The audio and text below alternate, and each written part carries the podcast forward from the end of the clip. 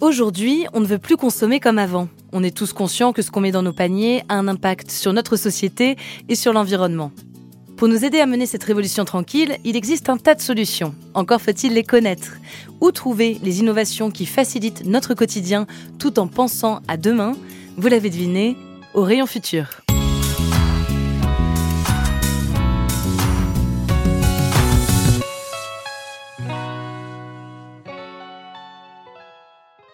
Acheter des vêtements déjà portés, un téléphone reconditionné ou bien un canapé d'occasion. Vous l'avez déjà tenté? Le marché de la seconde main a le vent en poupe. Si pendant longtemps il s'est résumé au vide-grenier, aux magasins solidaires comme Emmaüs ou au fameux Trocathlon de Decathlon, aujourd'hui tout le monde s'y met, avec deux objectifs en ligne de mire. Payer moins cher, bien sûr, mais aussi réduire son empreinte écologique. Il existe mille et une manières d'acheter de la seconde main ou de vendre les affaires dont on ne veut plus.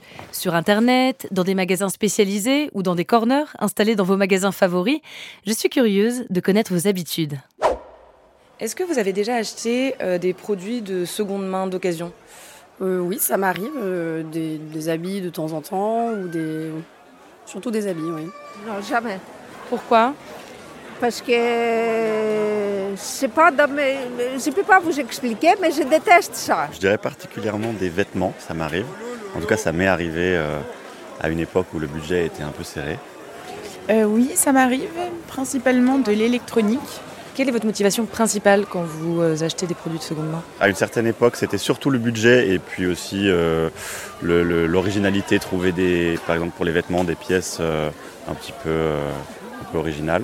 Bah oui, c'est principalement l'écologie, le, fait de savoir que ça a une empreinte carbone un peu moins, euh, un peu moins élevée.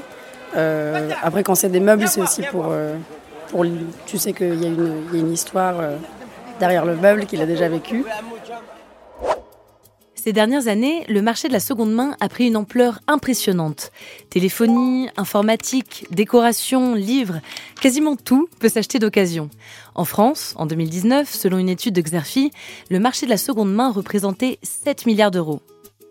Parmi ces 7 milliards, l'Institut français de la mode évalue à 1 milliard le marché du textile de seconde main, les fameuses fripes.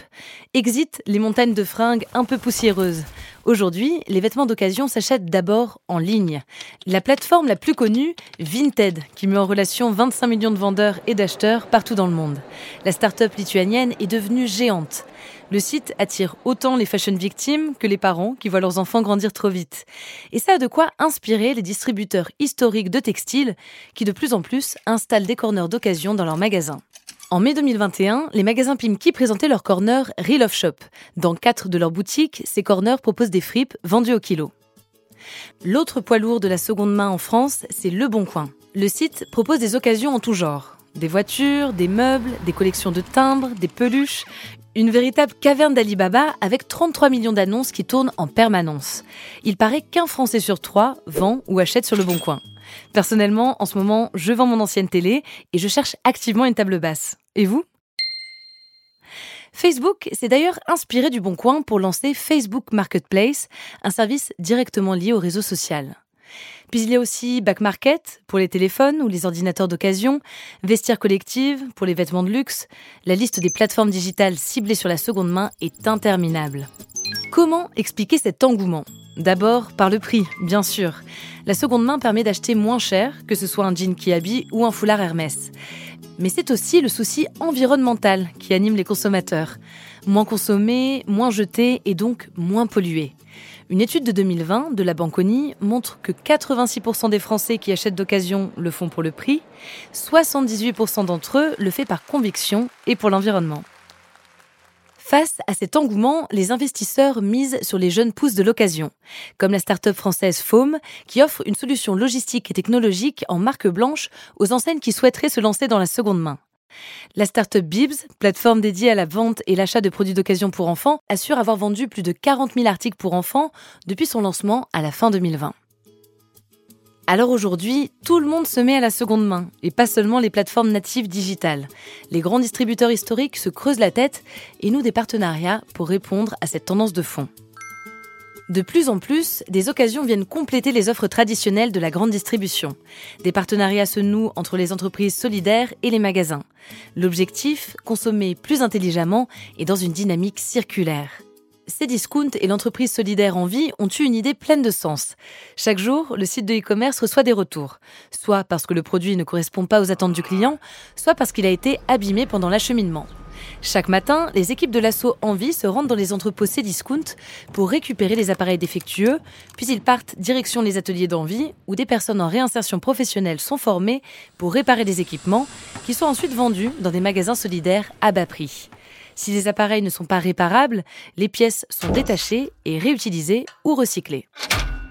Dans le même esprit, le groupe Fnac Darty a depuis quelques mois deux marques en ligne dédiées, Darty Occasion et Fnac Seconde Vie. L'occasion trouve aussi ses espaces au sein des magasins traditionnels. Chez Leclerc et Decathlon, vous pourrez trouver des corners d'occasion entre deux rayons classiques. Et ce n'est pas tout. La grande distribution bouge aussi les lignes grâce à des opérations ponctuelles menées avec des partenaires bien choisis. En mai 2021, Monoprix s'est allié à Vipi pour une collecte solidaire de vêtements. Les membres de Vipi étaient invités à se séparer de leurs pièces de la marque Monoprix dont ils n'avaient plus usage. Pour les encourager, ils ont reçu une étiquette d'envoi prépayée et n'avaient plus qu'à déposer leur colis dans un point relais. Manteau enfant, robe, manteau adulte, chaque don correspondait à une rétribution de 3, 5 ou 10 euros, utilisable ensuite dans les magasins Monoprix ou sur leur site marchand, y compris au rayon alimentaire. Les vêtements envoyés seront utilisés comme support de création dans des écoles de mode. De quoi motiver les troupes. Car quand il s'agit de seconde main, les consommateurs deviennent forcément acteurs. Et parfois, ils n'ont besoin que d'une plateforme pour se rencontrer. Sur Vinted ou Le Bon Coin, les internautes deviennent des négociateurs aguerris et ont besoin de peu d'intermédiaires. Mais alors, si tout s'achète et se revend, doit-on craindre de ne voir et revoir que les mêmes vêtements et les mêmes objets à l'infini? Pas du tout, car au cœur de la seconde main, il y a aussi la notion d'upcycling on améliore les produits qu'on récupère. C'est particulièrement valable avec les fripes. Promenez-vous sur Instagram. Vous découvrirez toujours plus d'influenceurs et d'influenceuses mode qui prônent l'upcycling. Un vieux pantalon peut se transformer en short tendance en quelques coups de ciseaux et quelques points de couture. Mais c'est aussi valable pour les objets, la décoration et même les transports durables. Grâce au partenariat entre magasins, associations solidaires et start-up innovantes, on assiste à l'émergence de nouveaux espaces hybrides où les modes de consommation se complètent, où le vieux et le neuf entrent en symbiose et où la solidarité est de mise. Retrouvez Orion Futur sur vos plateformes d'écoute favorites et sur podcast.groupe-casino.fr. N'hésitez pas à donner votre avis avec des étoiles et des commentaires. Pour découvrir plus d'innovation et d'engagement prometteurs, rendez-vous sur le site groupe-casino.fr et sur le compte Twitter at groupe underscore casino.